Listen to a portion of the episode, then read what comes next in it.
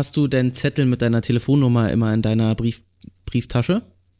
Damit, falls jemand mich an. Ja, damit du, wenn du in der U-Bahn stehst, ähm, einfach deine Nummer vergeben kannst. Das ist doch, wenn, wenn der Move bei mir gemacht wird und ich Single wäre, dann würde ich sowas von drauf anspringen. Ich würde sofort schreiben. Sofort.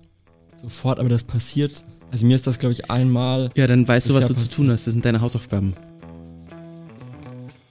Herzlich willkommen zu Gute Typen, der Podcast von Esquire Germany. Ich bin Dominik Schütte, Ihr Gastgeber, Chefredakteur von Esquire und hier interviewen wir regelmäßig Menschen, die wir super finden und die uns inspirieren.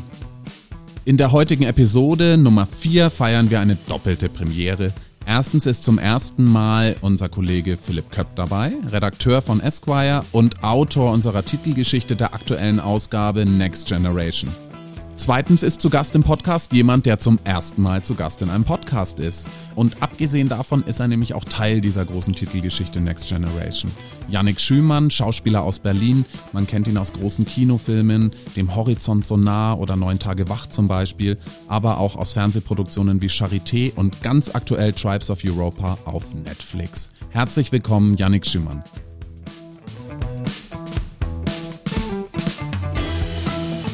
Ja, ganz herzlich willkommen zum Esquire Podcast. Gute Typen, ein richtig guter Typ heute in Berlin. Wir sitzen in München ganz brav, because äh, noch Corona und so. Aber ganz, ganz herzlich willkommen, Yannick Schümann in Berlin. Hallo, ich freue mich sehr, hier zu sein. Heute übrigens das erste Mal dabei unser Redakteur Philipp Köpp, Redakteur bei Esquire auf allen Kanälen und also auch im Podcast. Und warum ist der Philipp dabei? Wir machen in unserem neuen Heft, das ähm, jetzt am Kiosk ist und im Handel erhältlich ist, machen wir eine große Titelgeschichte, die über die nächste Generation geht. Und da, jetzt musst du ganz stark sein, Yannick Schümann, du bist der älteste Vertreter der neuen Generation. Das ist nicht dein Ernst. Du bist 29, glaube ich. Ja, ich werde 29. Und Wirklich? Das hat ja noch nie jemand zu mir gesagt. Ja, Ah ja, das, da musst du dich, da muss, muss man sich ab 30 dran gewöhnen. Äh, ja, also ähm, Krass. Äh, cool. Bitte darauf vorbereiten. cool. Ja, genau. Und was uns total interessiert, weil wir tatsächlich, ich habe so vor zwei, drei Wochen, ja, ich glaube, du nennst das immer durchgesuchtet. Ähm, und auch hier der Rest, äh, der Rest durchgebinged. Ähm, wir haben Tribes of Europa angeguckt mhm. und kriegt ihr eigentlich mit, wie die Serie so läuft? Also kriegt ihr von, von Netflix da Zahlen oder irgendwann gibt es doch so ein ominöses Meeting und man, ja, also, äh, man erfährt das oder wie läuft das? Ich, ich kann mir vorstellen, dass Emilio ähm, als quasi Protagonist der Serie schon auch Zahlen bekommt. Ne? Ähm, ich bin ja dann nur in zwei Folgen dabei. Ähm, das Einzige, was ich sehe, ist äh, bei der Anzeige auf Netflix, auf welchem Platz es gerade in Deutschland ist. Oder wenn KollegInnen von mir etwas auf Instagram posten. Aber selbst habe ich keinen Einblick. Aber es scheint, glaube ich, ganz gut zu laufen. Ja, ja, glaube ich auch. Das, äh, du spielst da ja Kurzbeschreibung ähm, wenn man es in einem Wort ausdrücken will, spielst du einen Sexsklaven. Mhm. Ähm, in mehreren Wörtern ausgedrückt spielst du einen Sexsklaven, in dessen der der Teil eines Harems ist von von einer der ja, Bösewichtinnen sozusagen. Mhm. Und der Emilio Sacraia kommt als neuer Sexsklave hinzu. Ähm, wie war denn der Dreh so? Weil das ist ja schon eine relativ große Nummer und ähm, für, gerade für deutsche Verhältnisse und dann auch noch für deutsche Fernsehverhältnisse ja irgendwie echt eine Serie, die, die sich auch gar nicht scheut, mal so die große Keule rauszuholen. Also war das, war das für dich eine neue Erfahrung, Tribes of Europa? Ja, das war tatsächlich irgendwie sehr groß. Unser, ich wusste relativ früh, äh, dass unser Kameramann Christian Rhein dabei ist und Christian, mit dem habe ich schon mal drehen dürfen, der macht auch gigantische Bilder. Das heißt, ich wusste von Anfang an oder war mir sicher, dass das eine geile Visualität hat. Ähm, Genau, ich spiele diesen Sexsklaven und das Coole an so Neben Nebencharakteren ist immer, dass man da ein bisschen ausflippen kann, weil man keine Identifikationsfläche ähm, darstellen muss für die ZuschauerInnen. Und ähm, da konnte ich einfach ein bisschen wild sein und die Idee, dass ich meinen Sexsklaven genderfluid anlege, kam eigentlich eher von dem, vom Regisseur, ähm, und der wollte eigentlich immer, dass ich noch mehr mache, noch mehr mache. Und ich wusste überhaupt nicht, inwiefern kann ich da irgendwie durchdrehen. Und generell, vor allem in unserer, in unserem Strang ähm, der ganzen Sexsklaverei, auch mit äh, Melika, die die Lord Vavara spielt, wir haben immer kurz Angst gehabt, dass wir, dass wir zu sehr Theater machen. Weil wir nicht wussten, inwiefern, wie groß spielen eigentlich die ganzen anderen Welten, weil wir fanden uns alle sehr groß im Spiel und hatten dann einfach Angst, dass es zu viel ist. Ne? Ähm, aber ich finde, das hat eigentlich ganz gut geklappt. Aber das Absurde an den Dreharbeiten, das muss ich kurz erzählen, war, dass ich ja parallel in Prag noch was anderes gedreht habe, nämlich die Diplomatin.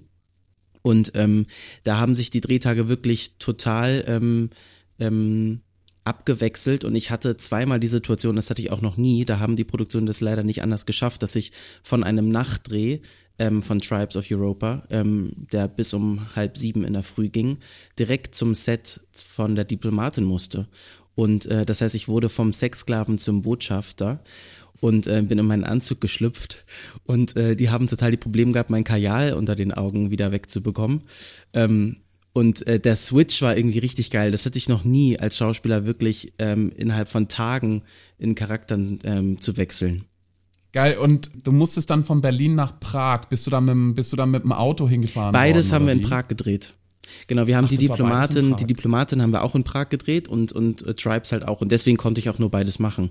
Achso, also das Endzeit Berlin, das Berlin, das, das Rammstein Berlin, das Berghain Berlin, das, äh, das in Tribes of Europa dargestellt wird, ist eigentlich Prag? Alles ist Tschechien. Tschechien, Kroatien. Nichts Berlin. Ich muss euch enttäuschen. Wir schummeln immer. Wie viel Liter an koffeinhaltigen Getränken ist dann in der an dem Tag geflossen? Ey, das Problem ist ja, dass Kaffee bei mir nichts bringt. Also ähm, vor allem der Tribes of Europa Dreh, der war sehr, sehr lang und das war dann einfach so ein, das war ein 14-Stunden-Drehtag. Und danach ähm, bin ich dann direkt ins Auto und habe mich äh, vor die Kamera quasi im Auto ähm, für die Diplomatin gesetzt. Zum Glück nur auf dem Beifahrersitz. Musste nicht selbst fahren. Ich glaube, das hätte ich nicht mehr geschafft. Ich bin auch manchmal eingeschlafen vor der Ka also ich war nur im zum Anspielen, aber es war auch highly unprofessional. Gibt es dann irgendwie einen Trick, den du hast? Du schnippst einmal mit den Fingern und wechselst irgendwie komplett die weil das sind ja so zwei Extreme, die du dann Ja, darstellst. Oder gibt es irgendwelche Taktiken, die während während man seinem Schauspielstudium vielleicht lernt oder Nee, das habe ich ja auch gar nicht gemacht, ne? Also ich war ja nicht auf einer Schauspielschule. Ich war einfach, also in dem Moment war das einfach ähm, Augen zu und durch und mich mich total drauf einlassen. Und das Gute ist, dass ich die Diplomatin, das war jetzt der vierte Teil oder der fünfte, oh Gott, bin mir gar nicht sicher, aber ich kannte meinen Charakter schon. Das war wirklich mein ein Vorteil. Ich ähm, habe, glaube ich, 2014 das erste Mal die Diplomatin gemacht. Das ist eine Reihe für für die ARD, falls jemand das nicht kennt. Und ähm, genau, das war wirklich mein Vorteil, dass ich mit Nikolaus Tanz einfach schon so verwandt bin, ähm, dass ich ähm, dass ich da nicht viel Zeit brauche, um in den Charakter zu schlüpfen. Weil du bist ja schon relativ, oder wenn, wenn man so Interviews mit dir guckt und liest und wie du arbeitest, du bist ja schon relativ, ich will es jetzt nicht Method nennen, aber du, du, du schlüpfst schon wirklich sehr in den Charakter, den du darstellst. Also der, der geht dir schon in Fleisch und Blut über, oder? Ja, also ich versuch's auf jeden Fall, aber das ist, ähm, das ist für mich auch das Tollste an meinem Beruf, dass ich das kann. Oder also, dass ich, ähm, dass ich die Möglichkeit bekomme. Ob ich es kann, das können dann andere beurteilen. Aber ähm, das, das finde ich richtig cool. Also ob ich jetzt irgendwie an Muskelmasse zunehme, weil es ein Unterwäschenmodel ist, oder dann irgendwie abnehme, weil ich ein Crystal Meth Suchti spiele. Ähm, oder jetzt gerade, jetzt darf ich gerade, also für mein letztes Projekt habe ich einen Motorradführerschein gemacht, weil mein Charakter Motorrad gefahren ist. Jetzt sitze ich dreimal die Woche auf dem Pferd und lerne reiten und äh, das ist richtig, richtig cool, dass ich mir da so viel aneignen kann. Wie du von deinen Rollen erzählst, was, was ja schon sehr viel von deiner Arbeit miteinander verbindet, ist, dass dich, ja, ich möchte es mal sozialkritische Rollen nennen, ja, oder beziehungsweise, dass dich schon Charaktere sehr anziehen, wo es richtig um was geht. Ähm, kann man das, kann man das so als verbindendes Element sehen oder würdest du sagen, das war mehr oder weniger Zufall? Ich glaube, es fängt an mit Zufall und dann bekommt man irgendwann vielleicht die Rolle, die, ähm, die auch, ähm, für die man wahrgenommen wird. Und dann, dann kommt man irgendwann über die Jahre, wenn man Glück hat, ähm, in die Situation, in der man ja auch auswählen kann oder auch Rollen absagen kann, weil man, das ist manchmal hart, weil man denkt, hm, ich habe jetzt zwei Monate auch nicht gearbeitet und jetzt kommt hier gerade ein Angebot, aber dann liest man die Rolle und denkt sich, es gibt mir wirklich überhaupt nichts, ja, da ist gar kein Mehrwert drin für mich, für die Gesellschaft und warum sollte ich das jetzt machen? Nur weil ich Geld verdienen möchte, dann, dann warte ich lieber und vertraue, dass da was Gutes kommt, das mich voranbringt. Ähm, und damit bin ich immer ganz gut gefahren eigentlich und hatte tatsächlich dann auch immer viel Glück. Man braucht halt, wie gesagt, ein bisschen Mut, Nein zu sagen. Ähm, und dann kam aber immer die Rolle, die mich, die mich interessiert hat. Und wie, äh, also was werden dir denn für Rollen angeboten, die dich nicht interessieren? Ist es dann, ist es dann so Deutschkomödienkram? Weil das, das ist ja zum Beispiel bei dir, das kommt ja bei dir gar nicht so vor. Also du bist jetzt nicht der Till Schweiger Gagman so. nee, also wenn das mal jemand hört, ich hätte richtig Bock, mal eine große Komödienrolle zu spielen. Äh, das mal so nebenbei, aber ähm, nee, also wenn das jetzt irgendwie ähm, das fünfte Mal der, der neue Mitschüler ist, in den sich die Protagonistin verliebt, dann äh, brauche ich das auch nicht. Oder wenn es irgendwie, es gab mal eine Zeit, da war ich wirklich immer der Mörder in jedem Krimi. Und ähm, ich habe da auch irgendwie relativ viele Krimi-Formate äh, abgeklappert. Das hat mir auch total Spaß gemacht. Aber wenn dann die Presse schon schreibt, irgendwie, wenn sie den Schümann im Krimi sehen, wissen sie, wer der Täter war, dann äh, heißt es für mich, okay, ich könnte mal aufhören, den Psychomörder zu spielen. Ähm, genau. Psychomörder. Und ähm, wer, wer müsste anrufen bei dir, damit du sofort zusagst und gar nicht erst das äh, Drehbuch lesen musst? Also hast du, ein, hast du so ein, ähm, vielleicht auch im deutschsprachigen Raum so einen Traum, wo es mal hingehen könnte? Ähm, ich würde immer wieder, erstmal kann ich das ja so beantworten, ich würde immer wieder mit Damien John Harper drehen, mit dem ich neun Tage wach gedreht habe. Ähm, Damien ist ein großes Geschenk für jeden Schauspieler und für jede Schauspielerin. Äh, genau, Damien kann immer wieder anrufen gerne. Und ähm, ich würde auch zum Beispiel immer wieder mit meinem Produzenten, Produzentin in dem Fall, Produzentin-Team von dem Horizont Sonar drehen, weil es auch eine ganz tolle Zusammenarbeit war und sich daraus eine schöne Freundschaft entwickelt hat. Und eine Person, mit der ich noch nicht gedreht habe, ist Christian Schwocho. Wenn Christian Schwocho anruft, dann sag ich ja, egal was es ist. cool. Wir wollen ja mal langsam auf die Next Generation zu sprechen kommen. Ähm, würden gerne ähm, ja da ganz viel erfahren, wie du auch als ein eines der Gesichter der nächsten Generation, auch deutscher deutscher junger Schauspieler und Schauspielerinnen, wie du das so siehst und ähm, wie du dich so fühlst, ähm, weil wir haben dich ja auch ganz konkret für diese Geschichte angefragt. Mhm. Ja, ich würde sagen, ich glaube, wir beide sind ja so eine Generation. Ich bin 25, du bist 28 aktuell mir fällt es wahnsinnig schwer, wenn mich Leute manchmal fragen, für was steht diese Generation. Ich finde, das ist so ein Riesenspektrum. Kannst du das auf den Punkt irgendwie bringen? Vielleicht kannst du das besser als ich. Vielleicht kann ich das besser. Ähm, ich finde, nee, das finde ich auch total schwer, das auf den Punkt zu bringen. Also wofür steht unsere Generation? Ich glaube, unsere Generation ist vor allem eine Generation, die, die anfängt, wieder aktiv zu sein, aktiv zu werden und anfängt auf die Straßen zu gehen und, und peu à peu mitbekommt oder realisiert und sieht, was die Generation vor uns Tolles gemacht haben, aber was sie auch so ein bisschen vergeigt haben. Und das müssen wir jetzt ausbügeln. Also zum Beispiel die Klimakrise. Ja, unsere Generation ist da wahnsinnig aktiv, weil, weil, ähm, weil wir wissen, dass es uns sehr viel mehr angeht als unsere Großeltern zum Beispiel, unsere Eltern oder noch viel mehr dann die Kinder, die wir auf die Welt bringen ähm, und deren Kinder. Ähm, und da werden wir aktiv. Ähm, Diversität wurde noch nie so groß geschrieben, ähm, wie es jetzt momentan getan wird. Alle Randgruppen bekommen gerade die Aufmerksamkeit, die sie vorher noch nicht bekommen haben. Und ähm, wir müssen wieder politisch werden, weil auf einmal eine rechte Partei im Bundestag sitzt, die da lange nicht vorhanden war. Und das sind jetzt gerade alles Dinge, die, die unsere Generation ähm, aktiv vorantreibt. Und was, also ich finde, dass der Begriff, der immer über uns schwebt, wie so ein Damoklesschwert, ist Freiheit. Mhm. Und ich glaube, man legt immer dieser Generation aktuell aus, dass sie gar nicht mehr weiß, wie soll sie mit dieser Freiheit umgehen? Das beginnt ja schon nach der Ausbildung, nach dem Abitur, nach dem Schulabschluss. Was soll ich eigentlich danach machen? Das geht dann auch weiter über die Liebe. Dank Dating-Apps, wir haben so viel Auswahlmöglichkeiten, man weiß gar nicht mehr, wie man sich eigentlich bindet. Wie siehst du diesen Freiheitsbegriff, der aktuell, finde ich, wahnsinnig negativ konnotiert wird, leider?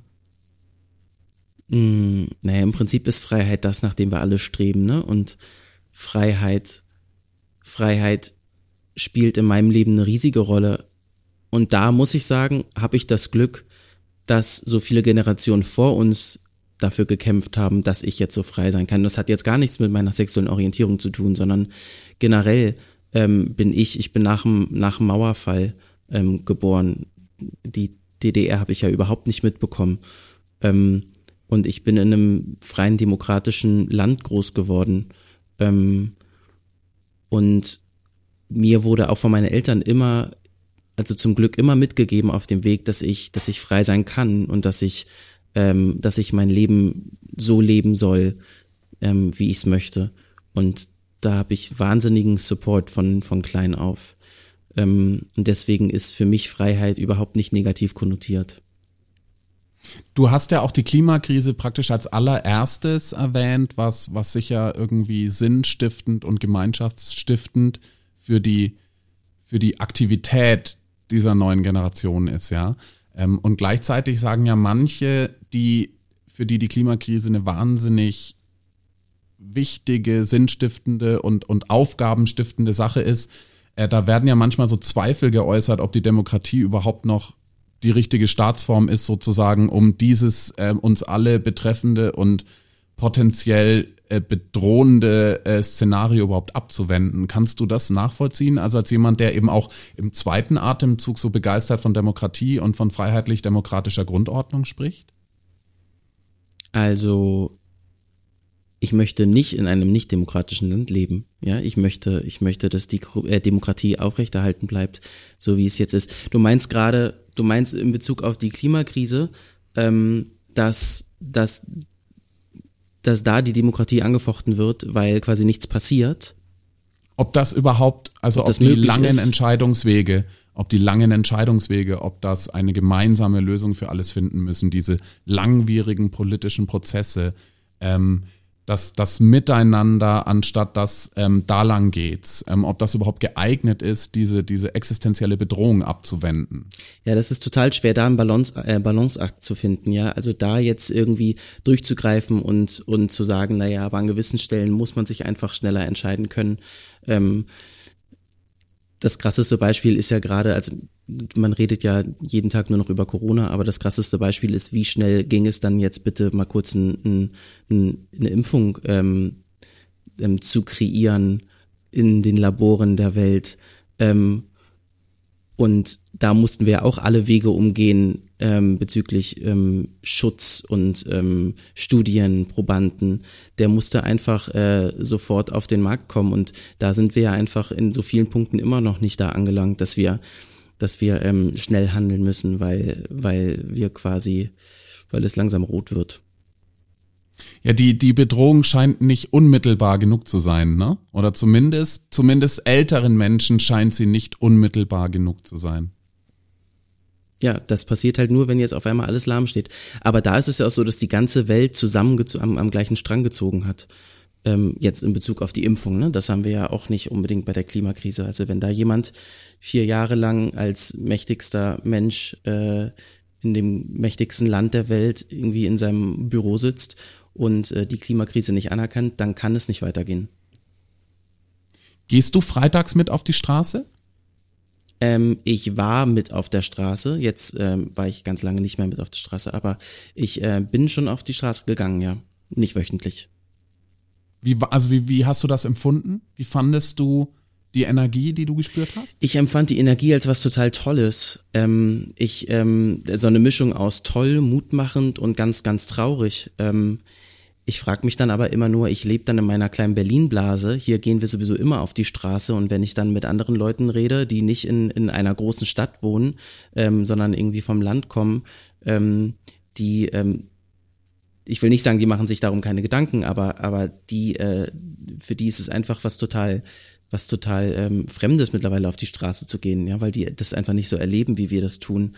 Und ähm, ich habe dann immer das Gefühl, dass wenn wir auf der Straße sind, für was auch immer, das Black Lives Matter ist oder gegen die AfD oder, oder halt ähm, Fridays for Future, dass, dass man so doll das Gefühl bekommt, ja, es geht voran, es geht voran, es geht voran, weil wir sind ja gerade hier und wir erheben unsere Stimme. und dann ist es vorbei und dann äh, passiert eigentlich aber doch nichts. Du bist ja auch, finde ich, privat unheimlich politisch. Also ich weiß, du hast ja den Advents Challenger gegründet. Für die ZuschauerInnen, die das nicht kennen, praktisch wie ein Adventskalender, den du mit FreundInnen von dir gemacht hast. Genau. Mit 24 Aufgaben. Ich habe das 2019 mit meinen FreundInnen auch gemacht. Vielen Dank dafür. Ich durfte mir im Arabella Park vor versammelter Mannschaft damals die Zähne putzen. Ja, siehste? Es war wunderschön.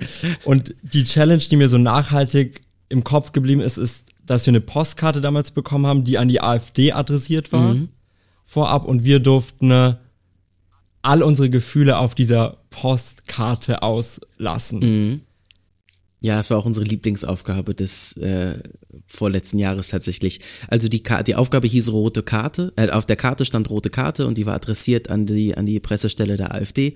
Und die Aufgabenformulierung war, was du der AfD schon immer mal sagen wolltest. Also wir wollten nämlich auch ganz klar, wir hoffen, dass unsere MitspielerInnen ähm, das Richtige raufgeschrieben haben, aber wir wollten denen jetzt auch nicht in den Mund legen, alles, was an, was du an der AfD scheiße findest, ja, weil das ist auch nicht unsere Aufgabe, das zu tun.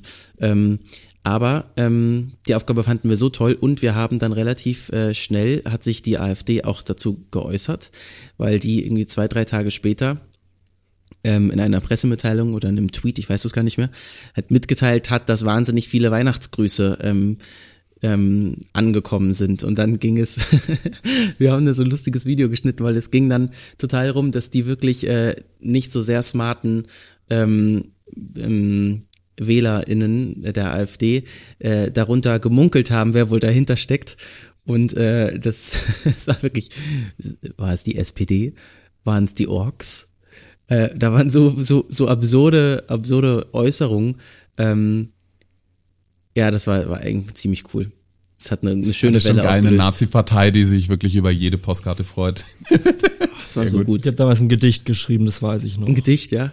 Ja, all mein journalistisches Handwerk habe ich in diese eine Postkarte gesteckt.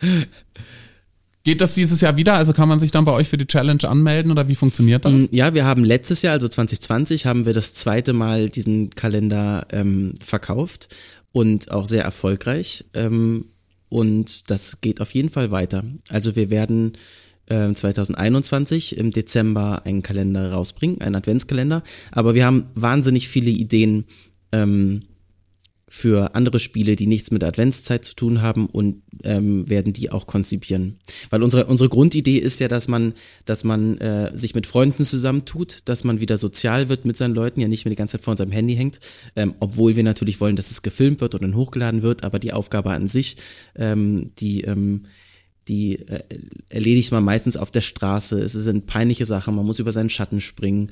Ähm, und wenn man diese peinlichen, lustigen Dinge, aber manchmal halt auch schöne Sachen zwischendurch äh, mit seinen Freunden zusammen erlebt, haben wir das halt ähm, so mitbekommen, dass man irgendwie dann auch als Freundeskreis noch stärker zusammenwächst und eine coole Zeit hat.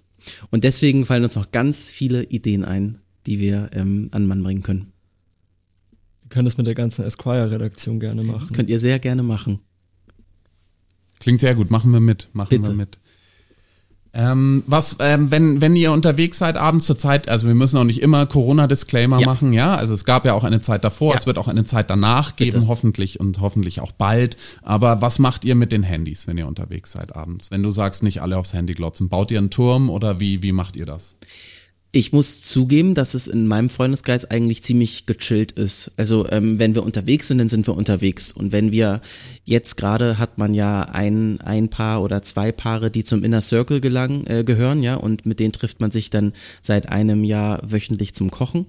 Und da ist es auch so, dass, ähm, dass die Handys einfach gar keine große Rolle spielen. Also wir müssen da weder das perfekte Geheimnis nachspielen und die Handys in die Mitte legen, noch müssen wir ein großes Verbot aushändigen. Das ist eigentlich bei, bei meinen Leuten ähm, ganz, ganz klar, dass da irgendwie dann in der Zeit ähm, das Handy nicht benutzt wird. Seid ihr so eine Alterskohorte, dein, dein Freundeskreis, oder sind das sehr unterschiedliche Leute auch? Mm, es geht von meinem Alter bis so Mitte 30, sagen wir mal. Ja, aber ich finde, das ist so ungefähr ein Alter. Social Media, würdest du sagen, wir haben ja gerade Handys angesprochen, wirkt das mehr Vor- oder Nachteile? gerade für dich auch als Schauspieler kann das ja irgendwo auch eine Art Währung sein. Also für mich als Schauspieler, für meinen Beruf ist Social Media großartig. Ähm, mhm. Ich wurde von einem sehr guten Freund vor, glaube ich, fünf Jahren äh, dazu überredet, mir einen Social Media Account anzulegen, weil ich mich da ganz lang nicht rangetraut habe. Ähm, und er sagt, doch, das ist wichtig, mach das mal. Und ich sage gar nicht, dass es, dass es Voraussetzung ist, weil es gibt genug KollegInnen tatsächlich, die auch keinen Account haben und das bewundere ich auch total. Ne? Aber das, das Tolle für mich als Schauspieler, ähm, einen Social Media Account zu haben, ist, dass, dass man selbst regulieren kann, was für einen Einblick man in sein Privatleben lässt, gibt. Und ähm, dass man das quasi dass das Spekulieren aufhört und es hört das, also die, die, die, die Fans müssen nicht mehr die müssen nicht mehr irgendwie rumstalken, äh, wo ist er gerade, was macht er, weil wir ihnen einen Einblick geben können in unseren Alltag, in unser Berufsleben. Wir können, äh, wir können unsere Follower mitnehmen in die Maske, ans Filmset und das ist quasi permanent wie so ein kleines Making-of, auch Making-of des Privatlebens. Und dadurch, dass man das ja selbst regulieren kann, wie viel will ich wirklich zeigen, ähm, habe ich das Gefühl, kann man einen wahnsinnig schönen Draht zu seinen, zu seinen Followern aufbauen. Und die sind total dankbar und glücklich, da irgendwie einen Einblick zu bekommen. Was ich so toll finde, wir reden, wir reden hier gerade irgendwie alle ganz, also wir reden hier gerade alle ganz ähm, mit mit einer ganz selbstverständlich mit einer sehr inklusiven Sprache. Ja, heute ist ähm, äh, der Spiegel auf den Markt gekommen, darauf wird die Frage gestellt, ist das noch Deutsch? Ja, zum Gender-Sternchen. Ähm, wenn ihr in Berlin unterwegs seid, sprecht ihr auch inklusiv und ist das, wie du mit uns sprichst, auch dein, deine normale Ausdrucksweise oder ist es jetzt auch ein bisschen öffentlich? Weil wir merken, dass es ähm, total in Fleisch und Blut übergeht, wenn man, ähm, wenn man inklusiv spricht und am Ende halt wahrscheinlich auch inklusiv denkt, weil, weil Sprache ja nun mal auch ähm, Realität schafft und Denken schafft. Also wie, wie sprecht ihr miteinander und kann, können, können, kannst du und, und diese Generation, könnt ihr überhaupt verstehen, dass es jetzt diskutiert wird, ob das noch Deutsch äh, sei? Mm, wir sprechen genauso, wie ich gerade spreche. Also ich habe wahnsinnig viele äh, weibliche Freunde und die, ähm, die gendern achten drauf. Wir als Advents-Challenger achten drauf. Und ähm, das, wie, wie du gerade sagtest, das geht irgendwie über an Fleisch und Blut. Da habe ich keine Probleme mehr. Ähm, ich finde das total interessant, wie, wie das von einigen Leuten ähm, nicht so angenommen wird und nicht angenommen werden kann. Aber ich, ich, ich finde das auch total schwierig. Ich finde das total schön und würde mir wünschen, wenn man es, ähm, wenn, wenn, wenn das alle Leute tun würden. Aber ich kann mir nicht vorstellen, dass dass, also in meiner Familie wird nicht gegendert, wenn ich zu Hause bin. Und total interessant, meine Nachbarin, ähm, also vom, vom Land, ja, die ist ähm, quasi so meine Zweitmami, eine wahnsinnig intellektuelle, tolle Frau, Lehrerin, mittlerweile äh, pensioniert. Und sie hat ihre Bachelorarbeit komplett gegendert. Und äh, die, wann hat die das? 80ern? Und äh, die hat äh, dann als, als, als Wirma oder ihre Tochter ähm, in meinem Alter ähm, anfing, weil das ist ja auch, man kommt ja irgendwann in das Alter, ich würde mal sagen, so die 20er, an dem man anfängt zu gendern, ne? also vorher habe ich das jetzt noch nicht mitbekommen, dass die, die das toll fand und bewundernswert und sagte, oh, ich habe früher auch gegendert. Und dann aber aufgehört hat, ähm, weil, weil sie, weiß ich nicht, weil sie den, weil sie die Entwicklung nicht, nicht gesehen hat. Sie hat vielleicht, der, vielleicht war ihr war sie feministische Studentin wahrscheinlich? Ja, schon, oder? auf jeden Fall. Aber vielleicht war ihr der Effort irgendwann zu groß, weil sie bemerkt hat, dass es nichts bringt. Das waren noch doch total andere Zeiten. Man redet, man redet gegen 80 Millionen genau, Leute 40 an. Ja. Jahren, ne? Äh, jetzt, 21. Jahrhundert, ähm, hat sich das zum Glück so entwickelt, dass, dass äh, viele, viele, ähm, die den neuen Sprachgebrauch annehmen. Ich finde das auch wahnsinnig spannend, dieses Gendern. Klar, das ist super unbequem und ich ich versuche auch in meiner kompletten Sprache, egal ob bei Esquire-Artikeln gendern wir eigentlich durchgängig. Ähm, in meinem verbalen Sprachgebrauch versuche ich, und klar ist das, wird dir vielleicht auch so gehen, erstmal unbequem, weil man muss sich umgewöhnen. Aber ich denke mir immer, gerade weiße Cis-Männer, wir hatten es halt auch wahnsinnig lange saubequem mhm. einfach. Jetzt können wir. Und ich finde, jetzt, ja, jetzt wird's halt mal unbequem. Das ist ja nicht so schwierig, nur mit ein paar Wörtern Leuten das Gefühl zu geben, ihr seid komplett willkommen mhm. irgendwie in meiner Realität. Was ist darin denn so schwierig? Mhm, voll. Stimme ich dir total zu. Du hattest vorhin Social Media angesprochen. Du hast Social Media angesprochen. Ich habe Social Media, wir haben Social Media angesprochen. Lasst uns Social Media ansprechen. Und du hattest auch gemeint, man kann dadurch seine FollowerInnen das wissen lassen, was man möchte. Du hast deine Community Ende des Jahres was wissen lassen und wie ich finde, unheimlich vielen, glaube ich, einfach Mut gemacht. Du hast ein Bild mit deinem Freund, mit deinem Partner Felix gepostet und einfach nur ein Herz darunter. Mhm. Es hat nicht viele Worte irgendwie gebraucht, man wusste, was das zu bedeuten hat. Wie war irgendwie, wie kam das bei deiner Community an? Was war das Feedback, was du erhalten hast nach diesem öffentlichen Outing? Nur Liebe. Es war so schön. Ja, es war so schön. Und ich habe auch, man liest nicht immer alle Nachrichten, die im Spam-Ordner landen, ne? weil das sind dann doch relativ viele und außerdem vergisst man das auch, weil man den Spam-Ordner nicht täglich anguckt. Aber ich habe zu der Zeit natürlich ganz bewusst jede Nachricht mir durchgelesen und ähm, bin quasi im Fünf-Minuten-Takt ähm, in diesen Ordner reingegangen und das ist wirklich unfassbar, dass da keine einzige negative Nachricht äh, drin landete ich war wirklich selbst verwundert. Und es hat mir total Hoffnung gegeben, dass wir doch schon so weit sind. Weil ich meine, warum bin ich der Erste gewesen, der das quasi in meinem Alter gemacht hat, ne? Weil sich, weil jeder Angst davor hat. Ähm, aber, und es war ja auch noch vor Act Out, ähm, die, das Manifest der 185 SchauspielerInnen, die das Anfang Februar rauskam in der Süddeutschen. Ähm, und das war, war einfach ein, ja, es war ein toller, tolles Erlebnis. Und hast du jemals seitdem das Gefühl gehabt, jetzt hast du eine Rolle nicht gekriegt oder du dir wurde vielleicht was nicht angeboten, ähm, weil du dich eben geoutet hast und dadurch vielleicht irgendwie nicht mehr der Bau sein kannst, der eben neu an die Schule kommt oder an die nee, Uni kommt und in dem sich die Mädels nicht. nee, ne? Überhaupt nicht. Also ich spiele jetzt als nächstes, ich darf darüber noch nicht reden, aber einen, einen massiv heterosexuellen Typen. Also wirklich das komplette Gegenteil bezüglich der sexuellen Orientierung. Obwohl, vielleicht hatte der auch seine homoerotischen Züge, aber das, das weiß man nicht mehr so. Glaubst du, da gibt es einen Unterschied zwischen, ähm, äh, zwischen Männern und Frauen, was genau diese Folgen angeht? Weil zum Beispiel Palina hat im letzten Podcast, äh, Palina Roginski hat zum Beispiel gesagt, dass ähm, ihr schon Zeit ihrer Karriere immer geraten wurde, du ja nicht zu ähm, äh, sei ja nicht eine zu große Persönlichkeit, du musst eine, ein, du musst eine Leinwand bleiben sozusagen, die, äh, die man ähm, immer anders ähm, ausfüllen kann, worauf sie natürlich auch keine Lust hat, ja. Aber ähm, ist es für Männer vielleicht einfacher? Weiß ich noch nicht mal, glaube ich gar nicht mal.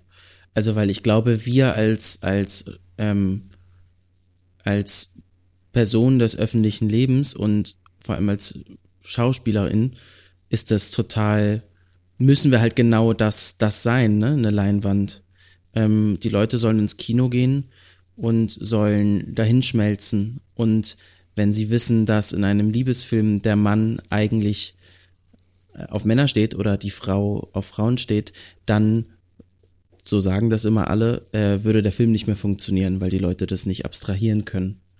Ähm, und das, da kann ja eine, keiner vom Gegenteil ähm, berichten, weil das ja noch niemand ausprobiert hat. Also ähm, deswegen ist es jetzt auch an der Zeit, dass es einfach mal passiert, um hoffentlich beweisen zu können, das ist eben nicht so. Wir können frei sein, um wieder die Freiheit ins Spiel zu bringen und wir können uns frei zeigen, ähm, auch, ähm, auch als Schauspieler, als Schauspielerin. Ein bisschen nach dem Act Out, bei dem du ja auch Teil von warst, kam ja ein, was ich auch wirklich richtig cool fand, kam ein Cover von Elf Freunde raus, wo praktisch Solidaritätsbekundung mhm. stattgefunden hat ähm, für, für Menschen, in dem Fall natürlich vor allem Männer im Profifußball, mhm. ähm, dass, dass sie ruhig zu sich stehen sollen, weil wir stehen dann zu euch. Ähm, hast du die Aktion auch mitgekriegt und was, was, was hältst du ja, davon? Das ist eine krasse Aktion, weil in dem, im im Sport ist das ja alles noch mal viel krasser. Ne? Also ich meine, da weiß man es ja wirklich von keiner aktiven Position. Ähm, da outet man sich dann, wenn die, wenn die große Karriere vorbei ist. Ähm, oh Mann, und da habe ich echt auch Mitleid mit den, mit denjenigen. Also wenn das, wenn das für uns schon so schwer gemacht wird und ich kenne tatsächlich auch noch Kolleg, KollegInnen, die, die, die immer noch von den AgentInnen gesagt bekommen, mach es nicht.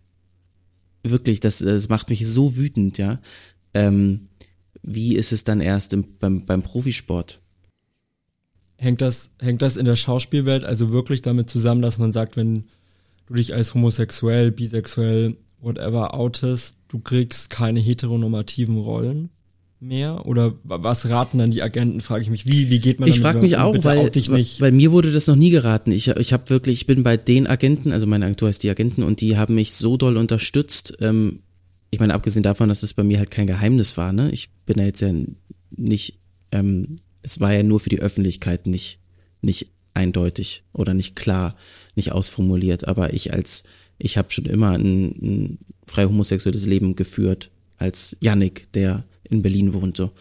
Ähm, aber ja, das ist das, was glaube ich, ähm, was glaube ich ähm, geraten wird oder oder die Angst, die besteht, dass eben danach keine keine ähm, heterosexuellen Rollen mehr folgen, ähm, weil man in diese in diese Gay-Schublade fällt. Du hast gerade gesagt, dass dein Outing war ja schon viel früher. Wir hatten ja schon mal drüber gesprochen bei unserem mhm. letzten Interview. Ich glaube, vor zehn Jahren hattest du gemeint, ist das praktisch in deinem familiären Umkreis passiert. Mhm. Ähm, davon fragen, wie lange bist du da mit Felix schon zusammen? Ist das wirklich erst seit dem Instagram-Post praktisch oder seid ihr irgendwie schon seit Monaten, Jahren ein Paar? Seit zwei Jahren. Ah, okay. Davon fragen, wie habt ihr euch damals kennengelernt? Ich finde ja immer so Liebesgeschichten, das erwärmt. Liebesgeschichten findest du schön. Ja. Ähm, wir waren mit unseren jeweiligen Freunden im gleichen Restaurant. So richtig kitschig, klassisch ähm, essen und ähm, haben uns irgendwie über den Arm hinweg beobachtet. Ähm, wir, wir, teilen das gleiche Lieblingsrestaurant in Berlin, ein Israeli. Und danach. Das ist das Jaffo oder so, glaube ich, ne? Ja, ja, genau. Jaffa? Ja. Genau. Ähm, und danach, jetzt wird's ein bisschen unklassisch, danach hat er mir auf Instagram geschrieben. Eine Nachricht, ob ich gerade im Restaurant war. Aber das ist gar nicht so unklassisch. Also ich habe in der aktuellen Esquire-Ausgabe, die jetzt rauskommt, einen Liebesreport geschrieben. Wie ah, ja? werden wir 2021 lieben und damit ganz vielen ExpertInnen, auch mit Michael Nass, dem Autor, mich unterhalten und rauskam, dass Instagram das neue Tinder ist, weil, das wusste ich auch nicht, das ist so ein bisschen uneindeutig. Wenn du jemandem auf Instagram schreibst, dann weißt du nicht, ist das was rein freundschaftliches? Ja, voll, genau, weil es einfach keine Dating-App ist, ne? Genau, Nein, ich das meinte ja auch nur, ich meinte ja nur unklassisch, weil viel schöner wäre natürlich, wenn er im Restaurant zu mir gekommen wäre. Hat er halt äh, Hättest ja du das gemacht. schöner, bist du da so ein Romantiker? Ja. Ja. Das hätte ich voll schön gefunden. Aber ich, also mich hat das gewundert. Ich wäre da gar nicht drauf gekommen, dass Instagram jetzt irgendwie die neue Plattform ist, um sich kennenzulernen. Anscheinend. Anscheinend. Wie, wie habt ihr die Liebe erlebt jetzt auch vielleicht durch die Pandemie, wenn du sagst, seit zwei Jahren seid ihr zusammen, das heißt, ihr habt den Vergleich Liebe vor Corona, Liebe während Corona in der Pandemie zusammenzustecken? Ähm, als wahnsinnig interessant, also zum Glück ist das jetzt nicht, waren wir nicht erst einen Monat vorher zusammen und wurden dann irgendwie zusammen eingesperrt. Das wäre, das wäre ähm, das wäre, glaube ich, eine harte Probe. Aber auch so, so haben wir jetzt irgendwie ein Jahr in, in, in Freiheit genießen dürfen und waren irgendwie davor auch nochmal richtig lang mit unseren Freunden zusammen in Urlaub in Südamerika ähm, und wurden dann zusammen eingesperrt und hatten eigentlich irgendwie die, den schönsten Lockdown, den man sich vorstellen kann. So richtig schön. Eine richtig gute Probe. Was ich gestern lustigerweise gelesen habe, in Spanien brutaler Geburteneinbruch äh, neun Monate nach Einbruch? Beginn von Corona. Man hat das doch irgendwie am Anfang dachte man, äh, das wird doch bestimmt irgendwie Corona-Babys, Babyboom und so weiter, aber irgendwie scheint das zumindest, zumindest für heterosexuelle Beziehungen nicht so besonders fruchtbar gewesen zu sein. Äh, wir, haben, wir haben heute gerade drüber geredet, dass so viele schwanger sind. Also so viele Personen, so viele Frauen des öffentlichen Lebens, also, also nicht unsere Freunde. Einbruch, das ist ja krass. Okay. Ja, also in Spanien, ne? Ja. Jetzt ähm, äh, weiß ich nicht, wie, wie eins zu eins man das auf Deutschland übertragen kann, aber in Spanien totaler Geburten. Das ist krass. Ja, vielleicht einfach, weil die, weil die ja wirklich gar nicht rausgehen durften. Und dann äh, haben sie sich angefangen zu hassen. Das ist bei uns nicht der Fall. Wie, wie siehst du die Liebe? Also das ist ja auch so ein absolutes Generationending. Ich weiß nicht, ob du Generation Beziehungsunfähig von Michael Nast das Buch gelesen hast. Der uns ja nee, nicht gelesen, aber ja, kenne ich. Der wirft uns ja im Prinzip so ein bisschen vor, wir sind zum Single-Sein verdammt, weil wir Beziehungen passend zu unserem Lifestyle haben wollen. Also wenn ich den Eames-Chair in meinem Wohnzimmer stehen haben will, dann muss auch mein Partner, meine Partnerin dazu passen.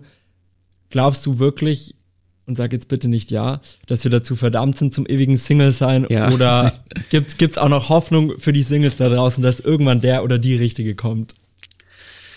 Oh, da bin ich vielleicht der falsche Ansprechpartner, aber ähm, weil das, ich, ich bin dann doch schon sehr romantisch. Ich glaube, ich bin einfach total der Beziehungsmensch. Ich liebe Beziehung, ich liebe Vertrauen. Ähm, und habe aber auch wirklich schöne Erfahrungen machen dürfen. Bisher in meinem Leben. Ähm, damit so. Und ähm, ich glaube immer ans Positive. Ich bin, ich bin durchaus optimistisch immer. Und ich habe natürlich auch in meinem Freundeskreis ähm, äh, die ewigen Singles. Und auch bei denen habe ich die Hoffnung nicht aufgegeben. Bist du in einer Partnerschaft so symbiotisch, dass du sagst, in, im ersten Halbjahr, ich sehe nur noch meinen Partner und niemand anderen mehr? Oder wie wichtig ist dir dieses noch irgendwo ein ich sag mal, Privatleben irgendwie Freunde zu sehen, dass jeder irgendwie noch seinen eigenen Kreis so ein bisschen hat? Ja, das ist mir total wichtig. Also ähm, ich finde es absolut in Ordnung, wenn man anfangs Pferdeklappen ähm, aufhat und nicht nach links und rechts gucken kann. Und ich habe auch tatsächlich, ähm, ich habe mal früher in einer anderen Beziehung, aber habe ich mal zu meinen Freunden gesagt, nehmt's mir nicht übel. Ich kann, glaube ich, gerade nicht so viel Zeit für euch aufbringen, weil ich, ähm, weil ich total fixiert bin und ich kann mich davon gerade irgendwie nicht befreien, aber, aber ich verspreche, ich komme zu euch zurück. Es hat jetzt auch nicht so lange gedauert, bis ich zurückgekommen bin, also bis ich quasi da wieder ein bisschen mehr Zeit aufbringen konnte. Aber äh, okay, da war ich auch noch jünger. Ähm, aber jetzt habe ich tatsächlich auch mit Felix mir vorgenommen von Anfang an, dass ich das, ähm, dass ich darauf achte, dass man noch ein Privatleben hat. Und das hängt auch damit zu tun, dass ich es total genieße gerade, dass man nicht zusammen wohnt. Also wir haben beide unsere Wohnung, wir sind vielleicht fünf Nächte die Woche bei zusammen, aber es gibt halt auch noch eben die zwei Tage, in denen man, denen man abends auch mal ähm, alleine ist. Das heißt nicht, dass ich nur in diesen zwei Tagen anzutreffen bin, ne, weil manchmal bin ich dann auch irgendwie mal ganz alleine und feiere das total ab. Aber, aber ich habe, ich nehme mir auch auf jeden Fall die Zeit, um weiterhin Sleepovers mit der besten Freundin zu machen. Hast du schon mal Dating-Apps ausprobiert? Ja. Deine Meinung dazu? Ja, so anstrengend, weil man kann nicht davon abkommen, sie zu benutzen. Ne? Ich finde, das ist wirklich das Anstrengende. Das ist ja wie, also man öffnet das Handy, man öffnet die Dating-App und der Finger funktioniert einfach. Ähm, und deswegen finde ich Dating-Apps richtig, richtig anstrengend, weil man sie viel mehr benutzt, als es überhaupt nötig ist. Und ähm, ich finde es viel schöner, wenn man sie nicht hat ähm, und Leute äh, so kennenlernt, weil man zum Beispiel im gleichen Restaurant sitzt. Aber ich verstehe auch, warum man während Corona Dating-Apps braucht, um Dating-Spaziergänge zu haben. Weil du kannst ja gerade niemanden kennenlernen. Das ist wirklich der absolute Horror. Ich bemitleide da meine beste Freundin. Okay, jetzt hat sie gerade jemanden. Der Ding, siehst du, ich gebe die Hoffnung nicht auf, habe ich doch gesagt. Äh, ich gebe die Hoffnung nicht auf, es hat geklappt. Also vielleicht, die darf das nicht hören, die Folge, ne? Aber ähm, es ist noch nicht äh, ganz fest zusammen, aber ich hoffe da ganz doll, dass das was wird. Auf jeden Fall ähm, ähm, kann ich ihr nicht vorwerfen, dass sie die Dating-Apps genutzt hat ähm, und ähm, Corona-konforme Spaziergänge ähm, hatte mit ihren, mit ihren ähm, Dates. Weil man ja gerade niemand kennenlernen kann. Und wusstest du auch, dass Dating-Apps süchtig machen? Die sind so gestaltet. Ja, aber das ist nicht alles auf dem Handy so gestaltet, dass es süchtig macht? Das ist nicht ja, es Instagram gibt genauso? Es gibt tatsächlich einen Algorithmus, das hatten mir Dating-ExpertInnen ähm, aus der Uni Flensburg erzählt, dass praktisch Tinder, ich weiß nicht, ob sie das immer noch hatten, die hatten einen Algorithmus und die wurden Leute vorgeschlagen, die etwas unattraktiver sind als du, damit du dir so ein Ego-Push holen kannst und dann werden dir immer mal wieder zwischendrin Leute vorgeschlagen, die scheinbar attraktiver sind als du, damit du denkst, ah, weiter swipen, weiter swipen, vielleicht bekomme ich nochmal so jemanden vorgeschlagen. Krass. Haben dir die ExpertInnen auch erzählt, woran Attraktivität vom Tinder-Algorithmus gemessen wird? Ja, Nee, das ist auch tatsächlich- interessant. Nee, das habe ich, das konnten sie auch nicht sagen. Ich glaube, wie tatsächlich dann geliked wird, aber es muss ja irgendwo einen Anfang geben, was ist attraktiv, was ist nicht Ja, attraktiv. voll. Irgendwie vielleicht Symmetrie vom Gesicht, Ja, Symmetrie des Gesichts, ne? Ja. Bilder. Und im Lockdown wurde das nämlich dann, glaube ich, dieser Algorithmus geändert zu wer am aktivsten ist. Dem werden am meisten Leute tatsächlich vorgeschlagen. Krass. Hast du eine Dating-App? Bist du in einer Beziehung? Ähm, nicht bin Single und ich hatte tatsächlich Dating-Apps und hab sie im Zuge dieser Liebesgeschichte allesamt gelöscht. Ah ja, siehst du. Und geht's dir besser der- jetzt? Ja, ich kann nicht mehr. Ja. Ich habe das zwar irgendwie im Bett dann irgendwie blöd rumswipen Genau. und man hat das irgendwie gar nicht ernst genommen, weil ich ich wollte irgendwie keine Spaziergang-Dates haben, was anderes kam für mich nicht in Frage und dann dachte ich mir irgendwann, so what, ich, ich lösche das jetzt einfach und seitdem ist meine Handy-Bildschirmzeit massiv nach unten gegangen Mhm. und irgendwie fühlt man sich so ein bisschen, so dieser soziale Druck ist rausgenommen, ich muss jetzt irgendwie swipen. Ich hoffe auch irgendwann, dass ich im Restaurant sitze und irgendjemand mich auf Instagram danach anschreibt. Oh Mann, aua. Guck mal, du hast das, genau, das habe ich versucht in den letzten zehn Minuten auf den Punkt zu bringen, was du gerade gesagt hast. Jetzt doch einfach beantworten können. Sehr schön. Ja, ich habe da die Gnade der späten Geburt. Also, ähm, aber auch wirklich alle, alle meine Freunde, alle Freundinnen auch. Wir sagen alle, nein, nee, also zum Glück ist das an uns vorbeigegangen. Ja, nee, also wir haben da wirklich Glück und gleichzeitig hätten wir natürlich alle getindert, ja, 100 Prozent. Natürlich. Und das sagen wir und das äh, geben wir natürlich auch alle zu. Aber irgendwie, ähm, ja, bei uns haben sich halt irgendwie doch alle im Restaurant getroffen. So. Oh Mann, Philipp, es gibt noch Chance. Ja, ich, ja, hoffentlich. Gottes Willen. Bin erst 25. Ja. Ja, auf dem Cover steht das Comeback des Jahres, die Liebe. Ja, äh, das. A- ähm, aber hast du, hast du den Zettel mit deiner Telefonnummer immer in deiner Brief, Brieftasche? Nee. äh, äh. Damit, falls jemand mich an. Ja, damit du, wenn du in der U-Bahn stehst, ähm, einfach deine Nummer vergeben kannst. Das ist doch, wenn, wenn der Move bei mir gemacht wird und ich Single wäre, dann würde ich sowas von drauf anspringen. Ich würde sofort schreiben. Sofort. Sofort, aber das passiert. Also mir ist das, glaube ich, einmal Ja, dann weißt du, was ja du zu passiert. tun hast. Das sind deine Hausaufgaben. öfter U-Bahn fahren oder Nee, einfach Zettel, äh, Zettel mit deinem Namen und deiner Telefonnummer bei dir zu haben, sodass, wenn die richtige Person vor dir steht, dass du dann reagieren kannst. aber das frage ich mich, funktioniert das mit den Masken überhaupt noch? Ich finde, das ist ja, das schränkt das ja massiv ein. Ausrede, du hast nicht den Mut. Okay, das war eine Hausaufgabe, mein To-Do, meine Handynummer auf, auf Zettel schreiben. Okay, warte, neue Form. Erster Top-Love-Tipp von Yannick Schümann. Genau. Top-Love-Tipp Nummer zwei von Yannick Schümann. Jetzt bitte. Der zweite. Ähm, beim ersten Date, ähm, jetzt, ich kann ja mal droppen, was ich beim ersten Date gemacht habe. Ich habe mich zum Billardspielen verabredet.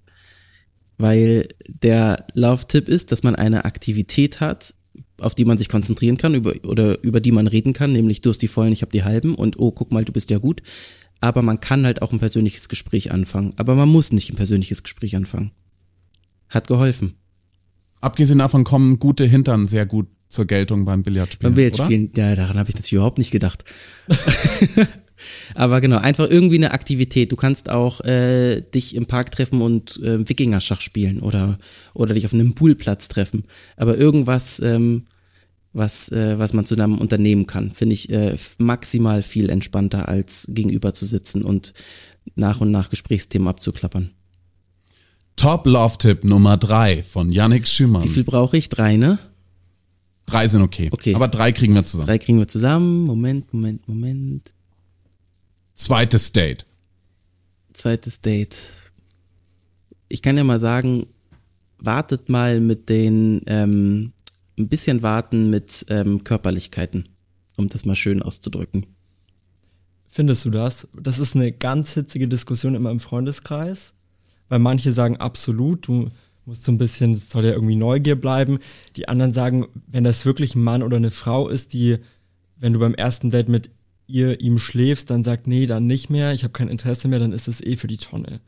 Und wenn du daran irgendwie einen Wert von einem Menschen irgendwie ja abhängig machst oder sagst, daraus kann dann was werden, ist das Ich bin mir selbst unschlüssig. Ja, ich, ich verstehe das Antwort auch total, darauf. aber ich find's auch irgendwie schön, wenn man, wenn man beim ersten Date, wenn man beim ersten Date merkt, ähm, weiß ich nicht, sehe ich jetzt kein Potenzial für eine langfristige Beziehung, aber trotzdem sich körperlich angezogen fühlt, kann man noch ins Bett steigen. Aber wenn man beim ersten Date schon merkt, uh, es könnte irgendwie, könnte irgendwie was sein, dann finde ich es auch spannend zu warten.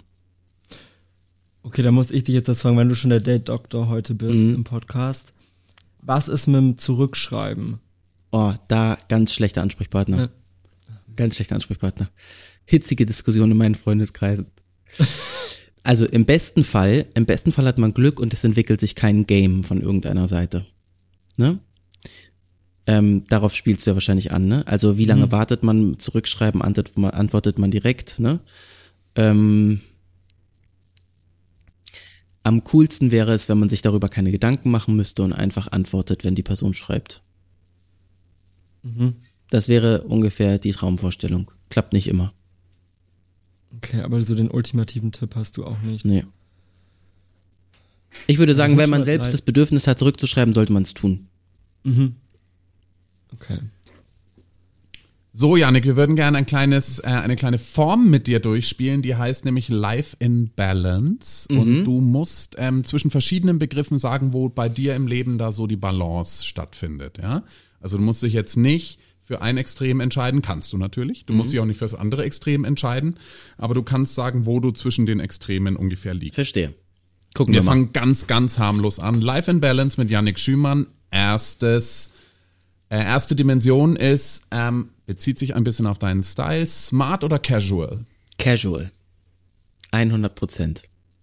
Bist du kein, kein Anzug-Guy? Oh, überhaupt nicht. Ähm, ich, ich weiß nicht, ob ihr, wie viel Zeit ihr mit Stalken verbracht habt. Ich gehe nie, ungefähr nie in Anzug auf dem roten Teppich ähm, und wurde anfänglich auch sehr, sehr ähm, komisch anguckt von meinem äh, Presseagenten, der das komisch fand, dass ich nicht immer einen Anzug trage. Ähm, nee, finde ich total anstrengend. Ich, am liebsten würde ich mit einer Jogginghose auf den Teppich gehen. Kino oder Couch? Kino. Geld oder Liebe? Oh. Liebe. Du weißt, was die richtige Antwort Ja. Das wäre so, das wäre so unsympathisch. Ich würde so das ganze Gespräch löschen. Ich jetzt Geld gesagt. Lieben oder geliebt werden? Ähm, ich muss kurz überlegen. Warte mal. Lieben oder geliebt werden. Und du kannst, ne, du musst dich nee, nicht nee, entscheiden. Ich weiß, du kannst, ich weiß. Du kannst die Balance ähm, in deinem Leben ähm, äh, äh, äh, verraten. Ich glaube, sozusagen. man muss so, ich, ich bin da auch so ganz kitschig, man muss sich selbst lieben, um andere zu lieben, ne? Ähm, und dann ist das ja ein Kreislauf, dann wird man ja geliebt und dadurch kann man sich selbst wieder lieben. Aber ähm, ich muss aufpassen, dass ich nicht zu, ähm, zu, zu stark liebe. Zu viel mich auch opfere. Hast du dich immer selber geliebt? War das, war das, war das ein Thema oder hattest du da mal Herausforderungen mit, mit, ja, mit dir selber? Nee, ich hatte wirklich irgendwie echt viel Glück. Konnte mich immer akzeptieren und war immer im, in rein mit mir. Hat dein, hat dein ähm, Outing dann noch was zu beigetragen, dass du halt irgendwie noch freier im Kopf sein kannst und so, oder war das? Also das vor zehn Thema? Jahren oder gerade äh, im vergangenen Jahr mein Bekenntnis auf Instagram? Beides würde ich sagen, oder? Also das letzte, komischerweise, das war total interessant. Ich habe das nicht für mich gemacht, ne? Das Foto auf Instagram hochgeladen. Also ich habe es auch ein bisschen für mich gemacht, aber ich habe es vor allem gemacht für die Community als Statement zum ähm, als Vorbildsfunktion, ähm, weil ich äh, glücklicherweise von mir behaupten kann, dass ich Dinge mit einem durch einen sehr sehr gesunden Egoismus ähm, in die Tat umsetze oder ändere, wenn sie mich stören oder wenn sie mich bedrücken. Das heißt, es hat mich, diese Situation hat mich eigentlich nie offensichtlich eingeengt, eingeschränkt. Und ich habe mich danach trotzdem so viel freier gefühlt. Das war richtig krass. Es, es fiel alles von mir ab. Das war total absurd. Ähm, und danach geht, also jetzt geht's mir richtig, richtig gut. Aber wie gesagt, mir ging's davor nie schlecht. Ähm, und auch damals und deswegen, gerade als ihr fragtet, ähm, konntest du dich immer lieben oder akzeptieren? Ich hatte auch in meiner Selbstfindungsphase und ich hatte da keine, keine Anker und keine Anhaltspunkte in meiner Jugend. Ne? Also ich ähm, kannte niemanden in meinem Familienkreis, Freundeskreis, der die homosexuell war. Ähm, aber auch da hatte ich irgendwie die Kraft, relativ schnell damit cool zu sein und ähm, zu sagen, ja, ich bin's. Die einzige Kraft oder warum es mich etwas zurückgehalten hat oder warum ich es anfänglich nicht sein wollte, war tatsächlich, weil ich damals schon wusste, dass es in meinem Beruf schwer wird, weil ich habe mit neun angefangen zu drehen. Das heißt, ich wusste irgendwie so mit zehn, elf wusste ich, ja, ich will mal Schauspieler werden. Und da habe ich mich dann zwanghaft in Mädchen verliebt, weil ich wusste, oh, das wird ein schwieriger Weg für mich als Schauspieler. Ähm, und auch dafür habe ich es jetzt getan. Damit, also habe ich mich jetzt öffentlich quasi homosexuell gezeigt, damit eben junge ähm, Schauspieler, junge Schauspielerinnen oder egal welchen Beruf die Personen anstreben wollen, ähm, diese Sorge nicht mehr haben. Darf ich fragen, ab, also wann hast du gemerkt, irgendwie, okay, ich, ich glaube, ich bin einfach erstmal nicht heterosexuell. Ich glaube, das ist ja, das Erste. direkt von Anfang an. Ja. Also sobald die Sexualität einsetzt. Gibt es eigentlich so einen Terminus, den du bevorzugst? Sagst du, ich bin schwul, ich bin gay, ich bin homosexuell? Gibt es irgendwas, was für dich ein totales No-Go ist? Nö, finde ich alles fein. Das finde ja. ich alles cool. Also, voll okay. Ich, ich switche da auch. Und dieses Liebesbekenntnis, ich finde diesen Begriff ja super schön, den du da nennst. Mhm. War das vielleicht auch für deine Beziehung zu Felix ein Stück weit Erleichterung? Du kannst ihn ja jetzt auf, vielleicht hast du das schon vorher gemacht, das weiß ich natürlich nicht, zu Presseevents mitnehmen, auf roten Teppich. Seid ihr auch irgendwie Händchen haltend in Berlin rumgelaufen, schon vorher oder? Das sind wir sowieso. Das meinte ich auch zuvor. Ich habe darauf, ich mache daraus kein Geheimnis. Ähm, aber ähm, ja klar, also ich weiß nicht, wie oft ich das tun werde, aber ich hätte jetzt die Möglichkeit, das zu tun und das ist schön. Also ihn mit auf ein Event zu nehmen und als mein Freund zu präsentieren. Und das ist was Tolles. Genau, die nächste ähm, Life and Balance Frage muss äh, Philipp fragen, weil die hat er auch mitgebracht. Oh Gott. Es ist ein Horrorszenario. Du wirst mhm. umgebracht oder du wirst mhm. getötet. Jetzt musst du wählen von einem Alligator oder von einem Hai ich weiß ich nicht warum, aber ich bilde mir ein, dass ein Hai schneller geht. Ich sage ja, man ist wenigstens am Strand. Nein. Nein, das ist genau das Falsche. Ich habe das den Nick nämlich vorher auch gefragt und er hat auch wie aus der Pistole geschossen gesagt, Hai, das ist falsch. Ein Hai zerfetzt dich völlig. Der und ein Alligator? Reißt, der bricht dir das Genick. Aber ich habe ja gehört, dass die dich mit runternehmen und unter so einen Baum stecken und dann dort dich verhungern und verdursten lassen zack, boom, einmal den Schwanz um den Hals, Genickbruch, das war's. Das ah ja, okay, sorry. Kannst okay. du mir beim nächsten Mal auch hier irgendwie die nötigen Hintergrundinformationen? Ja, jetzt, jetzt kannst du ja auch, jetzt, jetzt würde ich Alligator mit dem, sagen. Mit dem, jetzt kannst du aber auch mit der nötigen Werf antworten, finde ich. Ja, Alligator. Sehr gut. Weil es schneller geht. Ja. Gut, alles klar. Ähm, das war offensichtlich eine Kopfentscheidung. Die nächste Frage ist Kopf oder Bauch? Ähm, Bauch. 100 Prozent? eigentlich, nee, sagen wir 90 Prozent. Aber ich entscheide schon sehr, sehr viel aus dem Bauch und sehr schnell aus dem Bauch. Außer wenn es um Alligatoren und Haie geht. Außer wenn es um Alligatoren und Haie geht. Gage oder Fame? Warte mal, okay, kurz Verständnis. Ob ich mehr berühmt sein möchte oder ob ich mehr Geld haben möchte? Ja. Das eine resultiert ja aus dem anderen, ne? Aber ähm, dann würde ich mal Mache ich mich jetzt richtig unsympathisch, wenn ich Gage sage? Nö. Ja, Gage. Drama oder Comedy im übertragenen Sinne? Also auf großer Ebene. Mm. Ich liebe Drama. Ich liebe Drama, aber mein Leben ist eine Comedy. Mich hat eins total interessiert, was du gerade bei Life in Balance gesagt hast. Ist dir schon mal, das hat neulich Daniel Brühl im Interview bei uns gesagt, naja, irgendwann kommt im Leben eines deutschen Schauspielers immer der Moment, da muss er die Uniform anziehen. Hattest du schon mal die Nazi-Uniform an? Ja, hatte ich bei Charité, hatte ich sie an. Bei Charité hatte ich sie an und ähm, habe sie auch relativ lang getragen, weil das halt eine relativ lange Drehzeit war. Und ich habe auch jetzt fürs Nichtsprojekt eine Uniform an, aber keine Nazi-Uniform. Kannst du noch ein bisschen erzählen, was das mit einem macht? Ja, das, das ist schon krass, das ist schon auch ekelig. Ähm, weil man, das Erstaunliche ist ja auch, du kannst, du kannst dich ja nicht dagegen wehren, eine Haltung anzunehmen, einzunehmen und nach außen hin wirklich zu 100 Prozent authentisch quasi diesen Nazi-Offizier darstellen. Weil das, das macht, eine Uniform tragen macht sofort etwas mit einem, ja, du änderst die komplette Haltung und, und dann ist es noch erschreckender, wenn du dich dann ansiehst, dass du quasi auch noch diese Person verkörpern kannst auf, auf, auf äh, Knopfdruck. Ähm, das ist eigentlich schon eklig, dass man das nur aus Bildern, Videomaterialien kennt und auf einmal selbst diese Person ist. Ist das was, worüber man, worüber man als in dem Fall ja, in dem Fall tatsächlich halt eher männlicher Schauspieler oder worüber ihr vielleicht auch insgesamt als SchauspielerInnen sprecht, über den Umgang mit dieser Zeit. Und ähm, Folgefrage ist auch ein bisschen, spielt es für euch noch so eine große Rolle wie vielleicht für Kolleginnen, die, äh, die 20, 30 Jahre älter sind? Also seid ihr damit genauso mhm. konfrontiert und seid ihr genauso, lauft ihr genauso Gefahr, dann halt auch in so ein Typecasting reinzulaufen, was glaube ich dann nicht so schön ist?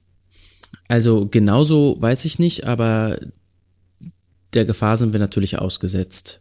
Ähm, das ist auf jeden Fall ein Thema. Ich würde aber nicht sagen, dass wir jetzt irgendwie immer, wenn wir uns treffen, darüber reden oder so generell das Gesprächsthema darauf fällt, aber dass man, sobald man sich für so eine Produktion entscheidet oder in einer Produktion mitwirkt, ähm, für die man diese Uniform anziehen muss, dass dann in dem Kontext viel darüber geredet wird mich würde es total interessieren, wie ihr, wie eure Generation diese deutsche Vergangenheit so implementiert ins eigene Denken, ins eigene Handeln. Ähm, genau, weil es halt, ich glaube, ich glaube, dass es so ein kleiner Unterschied ist, ob man, Jan Böhmermann nennt es immer zerschossene Opas. Also ob man noch mit zerschossenen Opas im, im Restaurant gesessen ist, so, oder ob, ob halt auch so physische Kriegsfolgen gar nicht mehr zu sehen sind und nur noch teils massive psychische oder, oder gesellschaftliche Folgen davon zu spüren sind. Also wie, ähm, wie ist das in eurer Generation mit der, mit der Nazi-Zeit? Was für eine Rolle spielt das noch? Vielleicht auch im Hinblick auf, ähm, auf den großen Modernisierungsschub, den unsere Gesellschaft gerade erfährt. Also ich glaube, bei mir war es, es wird bei dir auch so gewesen sein, Janik, irgendwie der Geschichtsunterricht in der Schule, der ging eigentlich immer um den Nationalsozialismus. Ich finde, man hat aber immer nur sehr einseitig alles kennengelernt. Und das erste Mal, dass ich mich exzessiv damit auseinandergesetzt habe, war während dem Studium. Janik, also ich habe ja Amerikanistik studiert, Janik studiert gerade Anglistik. Anglistik an derselben Universität tatsächlich. Und ich hatte damals ein Seminar, wo es auch um den Zweiten Weltkrieg ging und ich habe mir ein Thema ausgesucht, was ich im Nachhinein ein bisschen bereue. Und zwar ging es da um die Vergewaltigung der Frauen während dem Zweiten Weltkrieg. Und das war das erste Mal, wo ich mich wirklich explizit mit diesem Thema auseinandergesetzt habe, aber da wurde mir auch komplett anders. Also das war dann auch so zwei Wochen mit Albträume verbunden, wenn man wirklich so Berichte von Opfern irgendwie liest, was da eigentlich passiert ist und nicht nur Fakten runterrattert wie im Geschichtsunterricht eigentlich. Und das ist mir auch immer noch so im Kopf geblieben, wo ich mir denke, boah, da wird mir anders, wenn ich dran denke. Ja, also mein Problem war, weil du gerade den Geschichtsunterricht angesprochen hast, dass wir, also ich habe Geschichte bis zur zehnten Klasse gehabt und habe Geschichte dann abgewählt, ne? Und habe mich für Geografie entschieden. Ähm, und ich bin nur bis zu den Anfängen 1933 gekommen, zeitlich. Das heißt, ich habe nichts in der Schule über den deutschen Nationalsozialismus gelernt. Ähm, und es fing bei mir alles erst danach an, nämlich in der Zeit, in der ich mich dafür interessiert habe und Dinge drüber lesen wollte, nicht weil mein Lehrer mir ein Buch vor die Schnauze gesetzt, äh, gelegt hat, sondern weil ich es wollte. Ich glaube, das ist generell der Fall, dass man irgendwie nach der Schule anfängt, sich mit auseinanderzusetzen mit Dingen, weil sie einen wirklich interessieren ne? und in der Schule noch nicht, vielleicht in der Oberstufe, aber sonst noch nicht so wirklich ähm, realisieren kann oder oder wahrhaben möchte, dass Dinge wirklich interessant sein können, weil es alles einfach Stoff ist, den, der gelernt werden muss. So war es bei mir. Ähm, so, und dann fing das halt nach der Schule erst an, dass ich, dass ich ähm, mir Bücher gekauft habe, um mehr darüber zu lesen, im Internet nach Sachen gesucht habe, nach, ähm, nach Artikeln gesucht habe, Filme geguckt habe, Dokumentationen mir angeschaut habe. Ähm, dennoch glaube ich, können wir, weil wir nicht die Generation sind, die noch in der Kneipe mit wie hast, wie hast du es vorhin genannt? Angeschossene Verschossene Opas. Opas. Verschossene ist Opas aber ein, gesessen ein Böhmermann, ein Böhmermann. Ja, ähm, aber ich finde, das äh, ist ein, total, ist ein total schönes Bild, ne, was er damit zeichnet. Ähm, und wir, die das nicht mehr erlebt haben, ähm, haben einen ganz anderen Bezug zu der Vergangenheit. Auf alle Fälle. Du stehst ja oder du sagst oft, dass, dass das was mit dir macht, wenn ein Film in der Präambel oder in der ersten, in der ersten Tafel sagt, dass er auf wahren Begebenheiten beruht. Habe ich das ähm, mal gesagt? Weil das stimmt. Habe ich dir hast das du mal gesagt? gesagt? Und was, also warum fasziniert dich das so sehr? Und die Folgefrage ist, ähm, wie, also weil es ist ja eine große Verantwortung für einen Film, finde ich, das hinzuschreiben. Ja. Mhm. Und wenn das dann irgendwie, also es gibt ja so verschiedene Abstufungen. Es gibt basiert auf wahren ähm, Ereignissen eine wahre Geschichte und so. Und das sind ja so ein bisschen Kodizes, wie viel ist davon wirklich wahr. Mhm. Ja. Aber warum fasziniert dich das so? Und ist das auch was, wenn du ein Drehbuch aufschlägst und das steht basiert auf wahren Ereignissen, gehst du dann im Kopf schon ganz anders an das Drehbuch ran beim Lesen? Krass, ne? Ich bin krass einfach gestrickt, weil das nur eine Tafel ist und die sofort dies, diese Fiktion viel wahrer werden lässt. Für mich. Ähm, ich kann dir gar nicht sagen, es ist, glaube ich, einfach sofort habe ich diese Gedanken, krass, ist wirklich passiert. Ähm, und dasselbe, dasselbe, wenn ich ein Drehbuch lese. Also zum Beispiel dem Horizont so nah, die Liebesgeschichte von, von Jessica, die sich in den 90er, Ende der 90er Jahre in einen HIV-positiven ähm, Kickboxer verliebt hat. Ähm, also wenn diese Geschichte, wenn, wenn dem Horizont so nah, wenn ich nicht gewusst hätte, dass das, dass das ähm, passiert ist, dann fände ich das too much. Dann hätte ich das Drehbuch nicht, nicht so glauben können. Dann hätte ich gedacht, naja, okay, und dann hat sich der, äh, die Drehbuchautorin in dem Fall, ähm, hat sich dann noch was einfallen lassen. Ah ja, genau, jetzt ist er auch noch HIV-positiv. Und ah, lass uns noch mal kurz was überlegen, was, was sein Leben noch dramatischer macht. Ja, ähm, da hätte ich dann irgendwann, wäre ich ausgestiegen und hätte gedacht, nee, das ist zu viel. So, glaube ich nicht mehr. Verliert dann glaubhaft, äh, Glaubwürdigkeit für mich.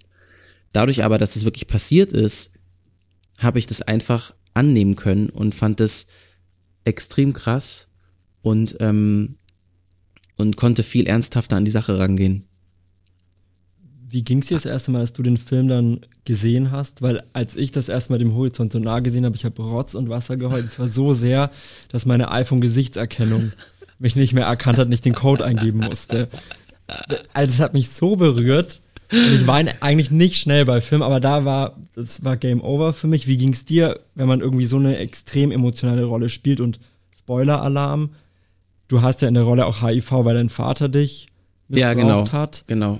Wie mhm. geht's einem, wenn man dann das Ganze, ist, ja, betrachtet man das neutraler vielleicht? Ist nicht so eingebunden, weil man das schon mal gespielt hat? Oder kannst du dich an den Moment noch erinnern? Ah, ähm, ja, beim Horizont war das anders als alle anderen Filme, die ich mir zum ersten Mal angucke, weil ich komischerweise dem Horizont von Anfang an als Yannick gucken konnte.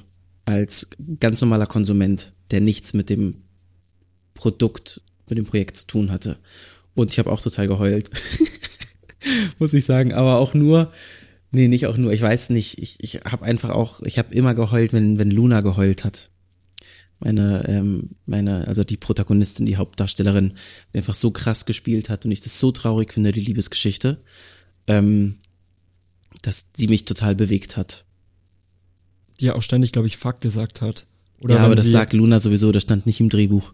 Das ist ihr, ihr ja, immer, Fuck. immer. Fuck ich fände total spannend, weil du ja selber von deiner Berlin-Bubble erzählt hast, ja, und wir mhm. alle leben in einer Bubble. Und ähm,